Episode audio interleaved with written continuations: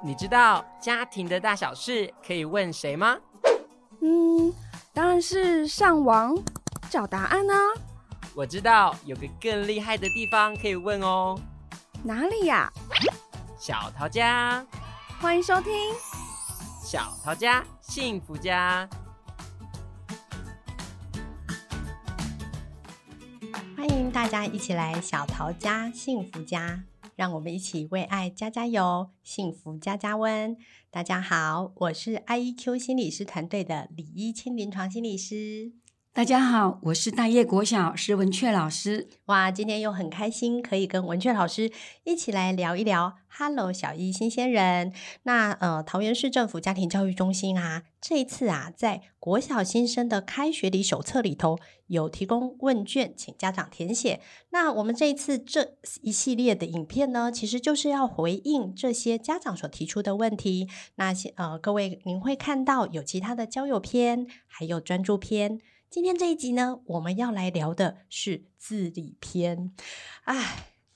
进小一呀、很多家长可能心中浮现的画面就是，一旦进了小一，早上起床对嗯就是自动自发，元气满满，好，然后回到家就是好好的拿出功课，乖乖的写，写完之后还说妈妈联络簿在这里，请帮我签名。好，这爸爸妈妈心中的画面是这样，没错，可是事实上好像都不是。没错，小一的孩子哦，你看他从那个幼稚园上来，他们还在无虑的阶段，嗯要让他变成自律，他需要一段很长的学习的历程。然后从无律到自律，诶，中间好像还有一个哦，是他律吗？没有错，嗯，嗯，他律是什么啊？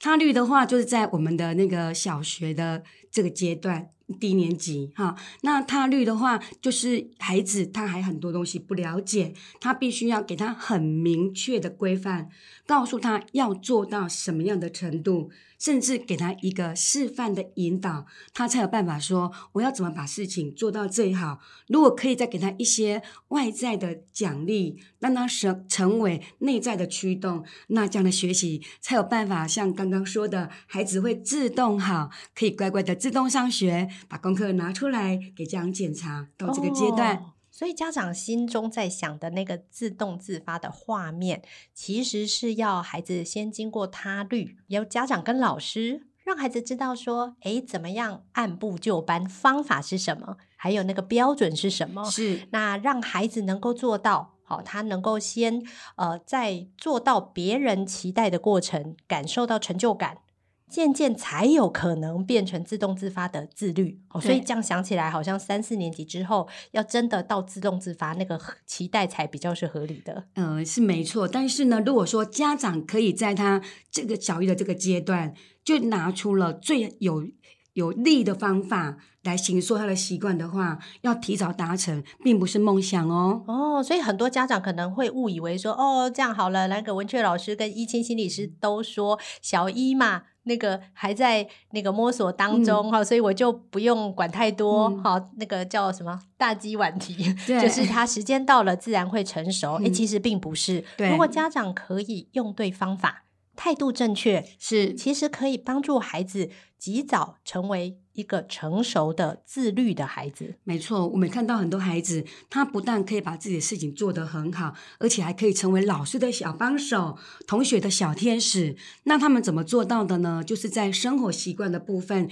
有一个很好的内在的内化了，他所以做出来的东西都是比较成熟的。嗯，所以他可能一开始并没有那个什么叫做自律的样子，好、在心中是没有概念。对但的是老师跟家长可以提供他那个雏形，是，所以当他能力也到那个那个时间点的时候，哎，其实他就可以展现出来。没，错，所以其实也有小二的孩子就可以是自动自发的孩子。没错。哦，所以可期待哦，各位爸爸妈妈。好，那我想，呃，对于小一新生的自理哦，感觉很多爸爸妈妈都充满期待。是嗯，那我自己的感觉哈，比较像是说，诶，虽然说我们说现在是在他律的阶段嘛，嗯好，那爸爸妈妈要怎么确定孩子？一直有在自律进步，诶，其实好像可以从一个去看哦，就是说他是不是每天他的自律都在进步中，没错，就是说我们有几刚提到说，希望孩子自动自发，是，然后可以主动写功课，把东西整理得很好，那你就可以从他生活当中，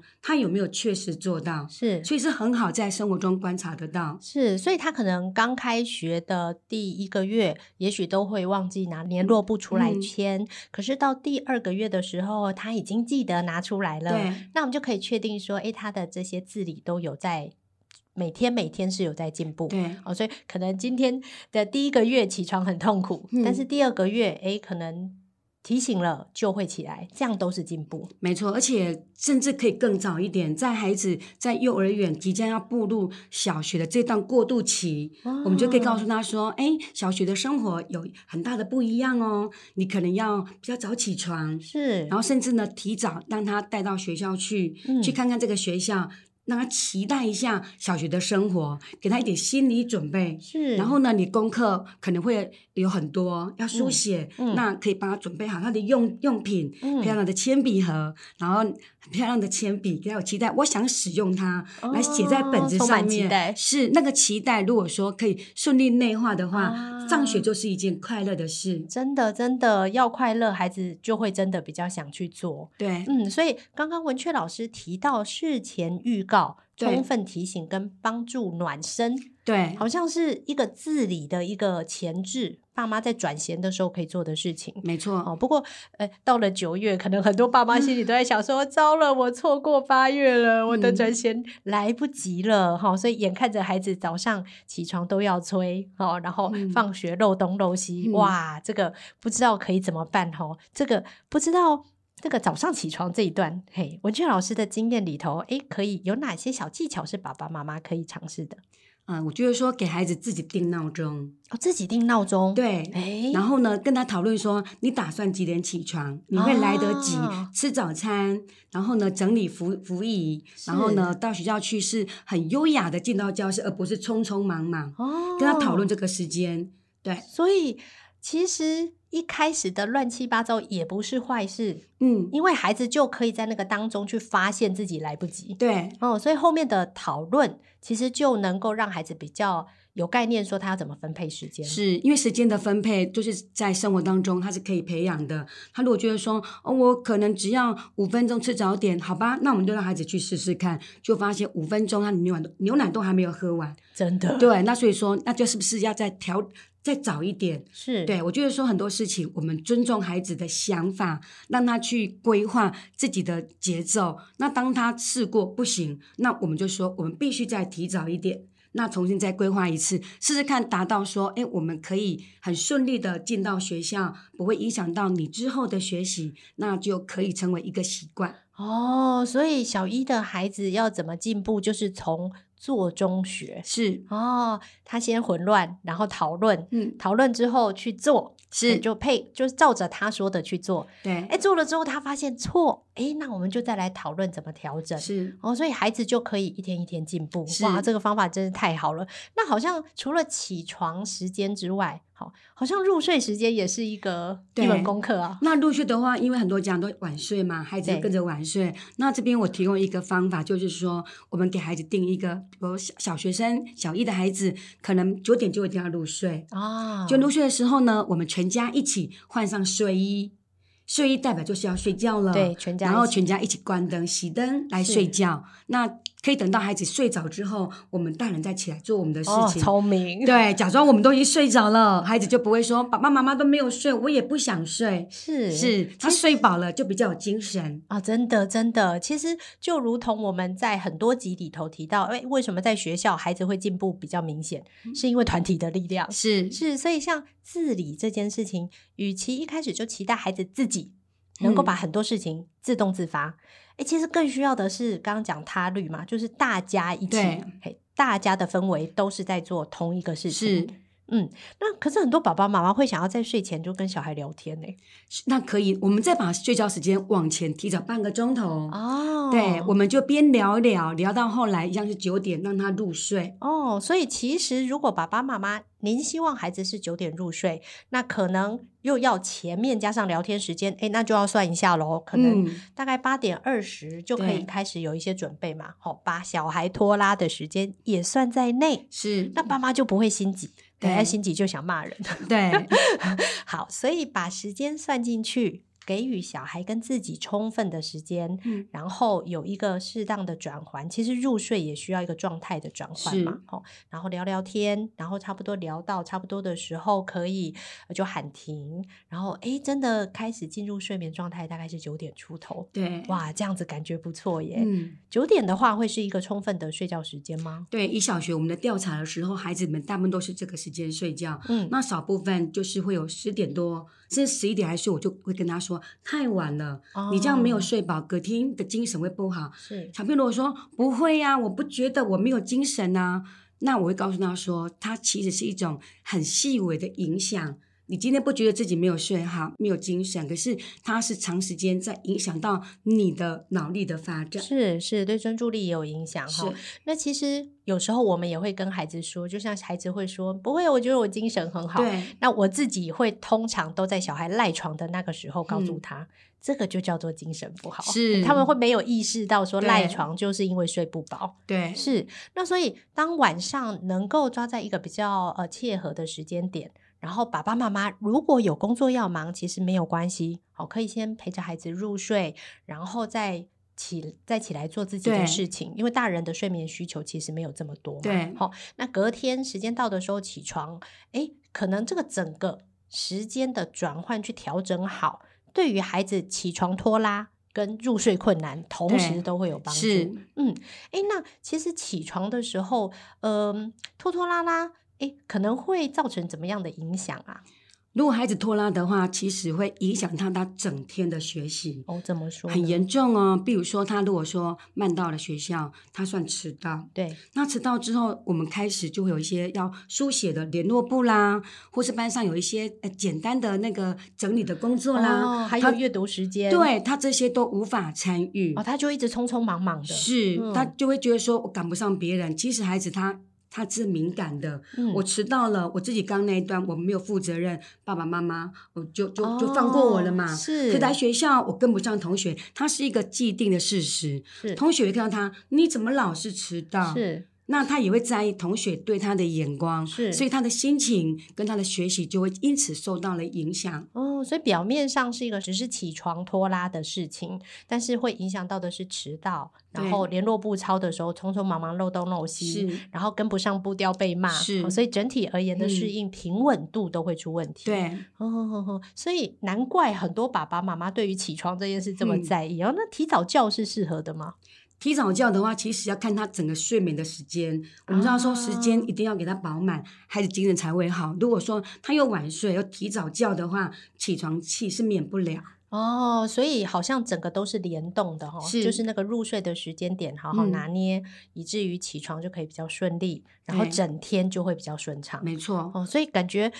小孩要自理之前，爸妈要先能自律啊。是因为我们大人嘛，我们大人已经在自律阶段，所以说我们为了让孩子可以在就是他律期过得很顺畅，然后之后有很棒的自律，就要从基础他的习惯开始培养。我这边要分享一个秘密哦，嗯，对我就是有发现到说有一个诺贝尔的那个得奖主。他在那个采访的时候问他说：“你今天会成功，那你也觉得影响你最大的关键是什么？”他想了想，就说：“是我在幼儿园养成的好习惯，哦，竟然是在幼儿园，大家都觉得很不可思议耶对，这么早对，他说，因为我在幼儿园养成了要早睡早起，哦，然后东西放好了要归原位，是，然后呢，吃东西之前我要洗手，然后吃完饭我要漱口。”哦我东西我可以分享给别人，嗯还有不属于自己的东西不能拿等等的这些好品格的行为，让他今天身体健康，身心也是非常的正向，是可以在他做研究的时候呢，遇到挫折也可以去面对。是没想到在幼儿养成的好习惯，却成为他最大的资产。嗯，幼儿园的好习惯成为得诺贝尔奖的好资产。 是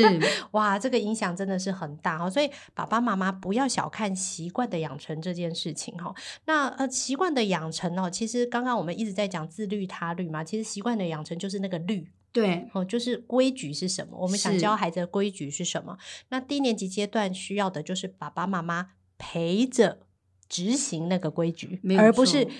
自己做自己的规矩，然后对小孩做小孩的。是啊，那个福禄贝尔也说过，说最大的教育爱就是爱与榜样。啊，对榜样，榜样，如果是说家长要孩子能够自律早起，然后自己也要以身作则，是不能不要让孩子自己去起床，然后呢是自己又睡得很 晚。对，然后怪小孩怎么都不起床， 对，这真的是不容易的事情啊！嗯小孩突然就要变大人了哈。那我想，除了这个起床、睡觉之外，我好像手机跟看电视，对哎，也会在这个律里头哦。是因为有很多孩子他们通常会喜欢这种山西的一些刺激嘛。是，那家长也会跟孩子分享一些有趣的互动，我觉得这个是不错的。嗯但是有时候孩子在吵闹的时候，当他不想写功课的时候，家长说：“好吧，那你就先玩手机好了，你玩到三十分钟就要写功课哦。”但是孩子他就是无，他就是没有办法自律嘛，对所以他玩到三十分钟之后就开始耍赖，是不想要写，然后就变吵架了。是两个就吵起来，甚至呢，他也不管大人，就耍赖嗯下去，今天功课就拖到三更半夜，就是影响到他的睡眠时是间，了所。以本来只是写功课的问题，变成了亲子冲突，然后是变成了专注力跟生活作息的问题。对呀、问题就越滚越是大。所以听起来呢，无论是在起床、睡觉、手机或者是电视使用，其实嗯爸爸妈妈都可以想一下你的律、你的规矩是什么，然后做一个好的榜样，然后陪是孩子去执行。。对我，相信这个呃，爬不起来、吃早餐太慢、上学嗯迟到、这些问题都可以获得大幅的改善。对，一样嗯，我们是一样解决一样，让孩真子的在这样通过之后，我们再往下一个任对务。，听起来好多可以自理的事情，但是一样一次做一样，是啊，长保专注。好，那另外还有一个蛮常见的自理问题，也是好多爸爸妈妈提出来，就是孩子忘东忘西。对，忘东忘西的话，其实不要说小孩子，我们大人也会，对不对？。对，所以，对我们爸爸妈妈可以想想看，我们是用什么方法提醒自己的？哦，所以与其先去直接要小孩记得所有事，不如去跟他一起讨论说有什么好方法可以帮助自己。对，例如分享我们自己怎么提醒自己。我们文雀老师都怎么提醒自呃己？，我都用那个，我会写就是那个笔记啊，啊或者是用定闹钟的方式啊。那嗯有时还会写在手上，真的，很多对小一、小二都习惯写在手上。是嘿，那爸爸妈妈有时候如果不懂，就会以为这样很脏，就就会去纠正说啊，你怎么这么脏之类。嗯其实要想到说，哎，这是孩子在帮自己自律自理的一个方对法。哦我们这是真觉的得很很可棒爱的。对，很可爱，其实是很棒嗯的方法。那有时候像孩子已经人到了学校，哎，结果东西没有带，课本没有带，学用品没有带，那很多爸爸妈妈会心急啊，想说要不是要送？哎，那不知道文雀老师怎么怎么看待？我有遇过一个很可爱的孩子，他来上学的时候呢，他是只有提提餐袋，书包整个是没有带。 好我们可爱对我全班都大笑说：“你怎么那么天呐、这么可爱啊呀、真的，但是那一天我们也没有要他回家拿，或者是请父母亲送。他在学校的东西，他可以跟同学分享，同学会借他铅笔呀、然后呢，部本的话，如果说没有写，老师会提供呃，就是多余的让他先使用，或者是说他就暂时先不用写，然后呢，等他回家他再补。让他记住今天很糊涂的一天，然后呢，我下次要哦记得出门的时候我要先背好书包，嗯我才离开家里。等等，我就会觉得说，培养孩子负责任，就是先不要帮他送东西。哇，所以这样听起来，老师跟爸妈。哎，在看待小孩状况的时候，那个眼光是很不一样的。嗯，因为我看家长的提问，会很清楚感觉到说，哎，忘东忘西对家长来说是个问题，哎，是个需要解决的问题。可是我感觉到听文雀老师说，哎，好像忘带东西是一个契机，是一个是学习的契是机。嗯哦，他孩子可以学怎么去解决这件事，是哎，然后孩子可以去学，透过这个机会对，促进跟人相处，可以有一个打开话匣子的机会。没错啊，甚至我们会在班上讨论说，哎，某某人今天忘了带餐袋，他可以怎么提醒他自己呢？啊，一起想办法。对，小妹就说来拿一个塑胶绳把它绑起来，绑在书包上面就不会忘记啊。哇，还可以是做一个大家共享交流经验的对一个一个一个话题。对，以孩子的眼光来解决问题，那是最实际的。是，所以其实重点不是那个东西有没嗯有带到的问题，而是这个难关是怎么度过。是，嗯，是透过学习的，是透过孩子有负责的，对，甚至在解决之后，孩子是有进步的是成为一种那个生活经验值。啊对，遇到真困难的时候，他就有办法去把它内化，然后展现出来。是，然后去想出办法。这对样，其实我感觉很多爸妈对于忘东忘西啊， 感觉心里是对老师充满歉意，就是很想送东西，其实是有一嗯种心态是不想制造老师的麻烦。对，这样家长我们其实都会很感动啊，也很感激。但是我们觉得说，父母亲他有在工作，我们希望孩子对养成是你体贴父母辛父母的辛苦，不要让他们再为你跑这一趟。是所以我们不要让父母亲受，能够在学哦校解决，我们把它解决掉。你下次要记得，真的，真的，嗯孩子就会深深的把这个事情啊，把这个该做的事情印在脑海。诶，这个就是负责任嘛，对，这个就是未来的自律嘛。是哦，哇，真的，原来它是有个学习的过程。是嗯，我我知道有些就是可能爸妈自己没有一开始就想说忘东忘西要送，好，甚至爸妈连小孩忘东忘西都没发现到，对，结果小孩呢戴了智慧手表 是，嘿然后就打电话给爸妈嗯啊，那这时候爸妈该怎么办啊？嗯，这个时候他，我觉得爸爸妈妈应该可以跟孩子说，今天我在工作，我没有办法帮你送，是那你请你试着用你的方法去解决。哦因为如果说你他一旦一旦达到他要的，他可能以后就会经常性打电话给父母求救。是那是父母在工作的时候一直受到干扰，我觉得说这个也不是一件好事。对爸妈除了自己被干扰、容易烦躁、毛躁之外，其实小孩也不懂负责任跟自律了。，对，嗯，那另外一个很常见的是，孩子回家可是忘记把功课或课是本带回来，嗯，哎，那怎么办啊？对，我有问过，我有遇过那个很很可爱的家长说，老师，我的孩子那个国语课本没带回来，今天圈词没办法写，老师你可以告诉我圈词吗？嗯，考验老师的记忆力哦，还好小学的那个圈词并不多，课文我也很熟，我就把它念给他，让他、嗯让他去抄抄下来，给孩子写在纸上面。啊完成了今天的功课，是因为孩子他很焦虑对，因为他没有功课可以写，他怕明天没办法交作业，是但是我也跟妈妈说，下次这种情形的时候也不要着急，我们可以给孩子说，今天你没有带回来，嗯、是你自己没有尽到责任，那嗯我们可以有一个代替性的一个方做式。对，那比如说你今天帮忙做做五件家事，去抵你的功课。哦哎，对，那你明天跟老师说，老师我在家用这种方式来惩罚我自己了，那嗯我可以在学校补功课吗？嗯，对，我就说这是一种替代的作业方式，我觉得是也很好。哦，所以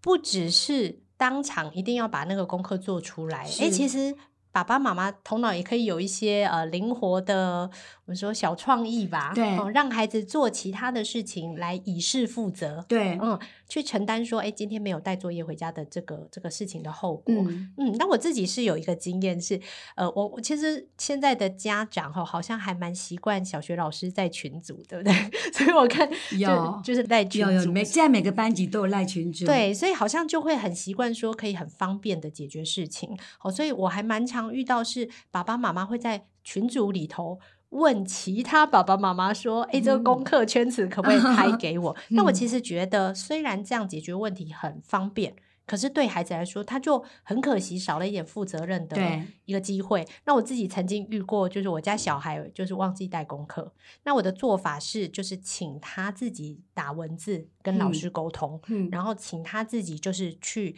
呃找到有人愿意帮他拍照。嘿那嗯哼所以虽然同样都是解决，虽然同样都是去拍照或传讯息，对诶，可是让孩子自己做，对，也是一个可以让他部分负起责任的方法。没错，因为他自己做的话，有可能会顺利解决，对，也也许会踢到铁板，对没有人愿意跟他分享是，那我们就可以讨论说，你看今天。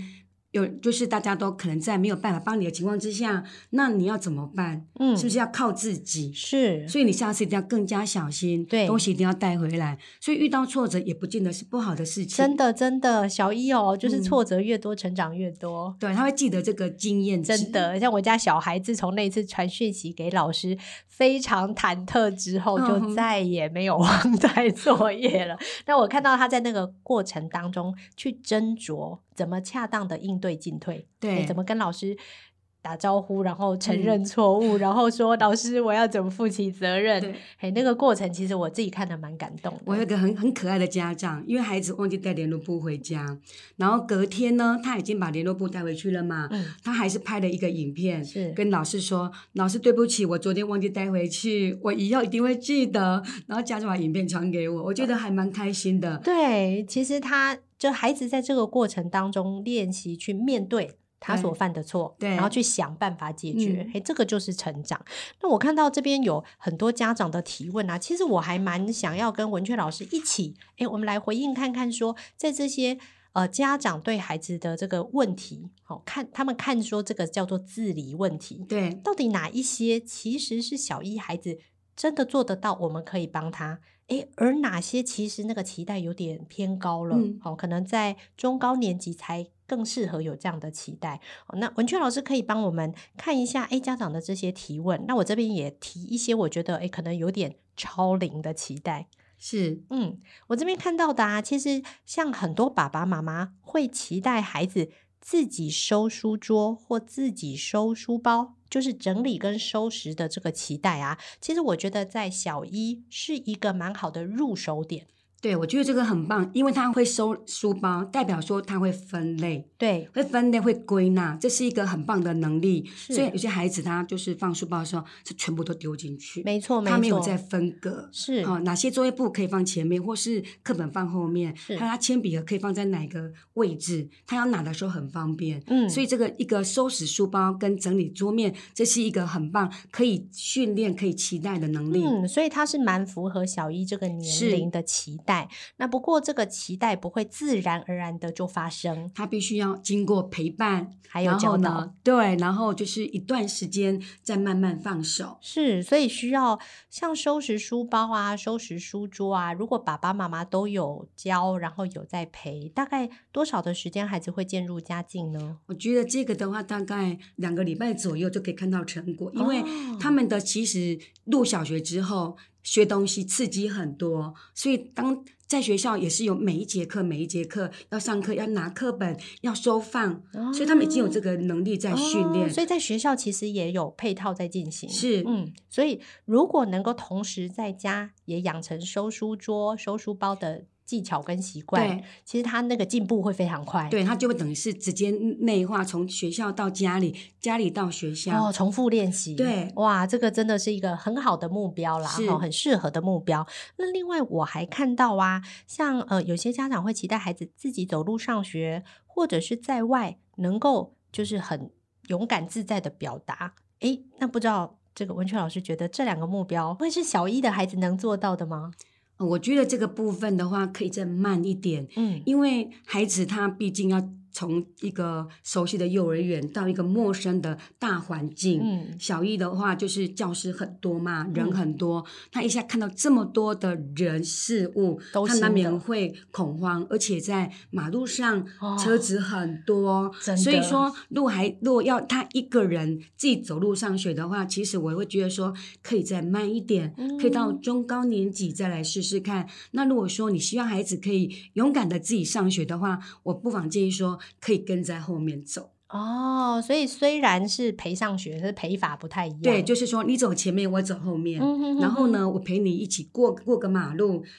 那个岗上都有那个打护职工，是所以是安全的，哦所以可以让孩子自己过马路，然后家长在后面大概隔个几个几个木枕这样子嗯过马路之后，然后看着孩子自己走进校园里面是就可以回家了。嗯，所以对听起来治理这件事情循序渐进，对还有家长监督与陪伴真的很重对要。所以像我家小孩啊，就是走路上学的时候，诶，我觉得有另外一个可以训练的自理，就是拿东西跟背书包。我现在嗯看到好多的爸爸妈妈就是都背 在身是上一大堆。对，我觉得说，我看到很多爸爸就是陪伴嘛，牵着小孩子他的心肝宝贝，然后帮他背书包、拿餐袋、拿水壶的。我觉得说，这个是充分表现的父爱跟母嗯爱。但是我觉得说，可以给孩子责任，他要自己上学了，他应该可以自己背书包。是，对，我们路可以陪他一起走，但是书包要得自己去承承受这个压力。是，而且他自己背书包，他还会发现，呃，应该说他还会开始去想到底哪些书要带，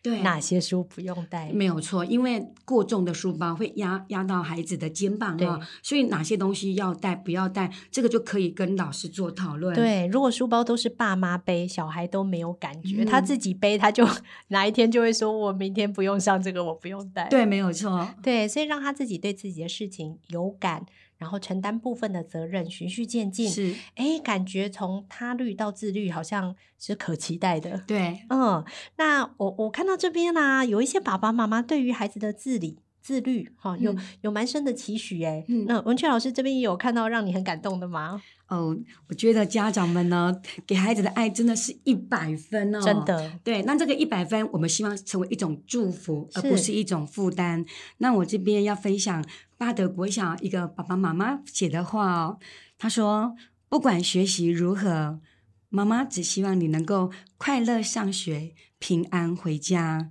品德好，有礼貌。进入一个新的阶段会很辛苦，爸爸妈妈都会陪着你。平常看你都没有什么感觉，就这样成长。但是今天看到你坐在那个课桌椅上面，心里真的有满满的不舍，因为你长大了，要自己负责了，宝贝。以后有新的任务你要去承担，我们也会放手，让你飞得越高。宝贝，我们爱你。哇，真的，在自理的这个收放之间，哈，有时候对孩子是个功课，对爸妈也是。对，真的该很放不容手，易我们还是要放手。真的，我这边也分享一个瑞丰国小的爸爸妈妈写给孩子的话，他说：“宝贝，上小学了，好像突然间就长大了，很多事情突然就变成什么都要自己会做，但是你不用害怕，如果需要帮忙的时候，爸爸妈妈都会在，你可以随时请求协助，让我们教导你一起完成。那我想在自理这件事上，训练孩子能分辨什么时候自己解决，而什么时候要懂得求助，对哎也是一个非常好的一个思考跟分辨的训练。没错，但是这个都需要陪伴，嗯，以及不断的训练，是然后才能够成为一个习惯。孩子有习惯，他就可以不用经过思考而有直接的反应。对，所谓的自律，真的是要训练之后才会产生的。。对嗯，那最后呢，我们也邀请文雀老师为自理篇给爸爸妈妈一段很好的提醒。好的。小一新阶段自理要升级，学习有顺序，父母莫心急，按照问题来，一项一项改，学习有习惯，亲师都欢喜。真的，慢慢来，亲师都欢喜。是，今天我们一起跟大家聊自理问题的解决，希望各位线上的爸爸妈妈能够也有新的观点、新的收获。那很高兴大家上线，为了孩子一起用心。今天分享就到这里喽，谢谢大家，拜拜拜拜。